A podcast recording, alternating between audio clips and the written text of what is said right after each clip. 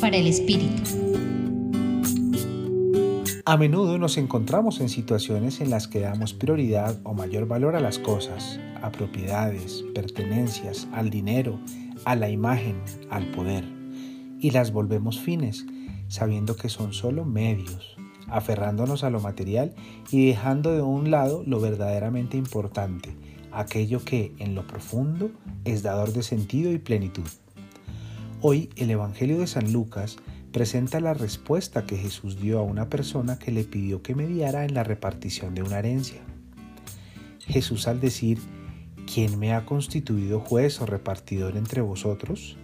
pone en evidencia que su misión no es arbitrar sobre este tipo de situaciones, sino que ha sido enviado para darnos luces y orientarnos en todo aquello que nos pueda conducir más y mejor a encontrar el sentido de nuestras vidas y lo reafirma cuando le dice a quienes están escuchando sus enseñanzas, mirad y guardaos de toda codicia, porque aunque alguien posea abundantes riquezas, éstas no le garantizan la vida.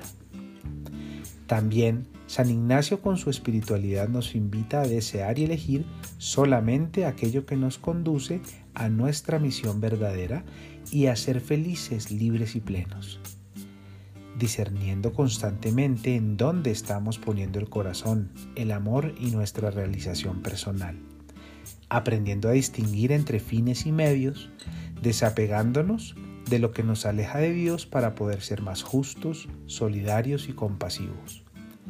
Ahora te invito a orar un poco con estas preguntas. ¿En dónde tienes puesto hoy tu corazón?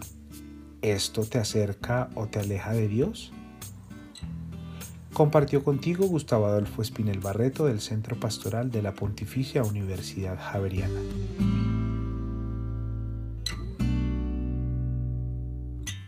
Escucha los bálsamos cada día entrando a la página web del Centro Pastoral y a javerianestereo.com.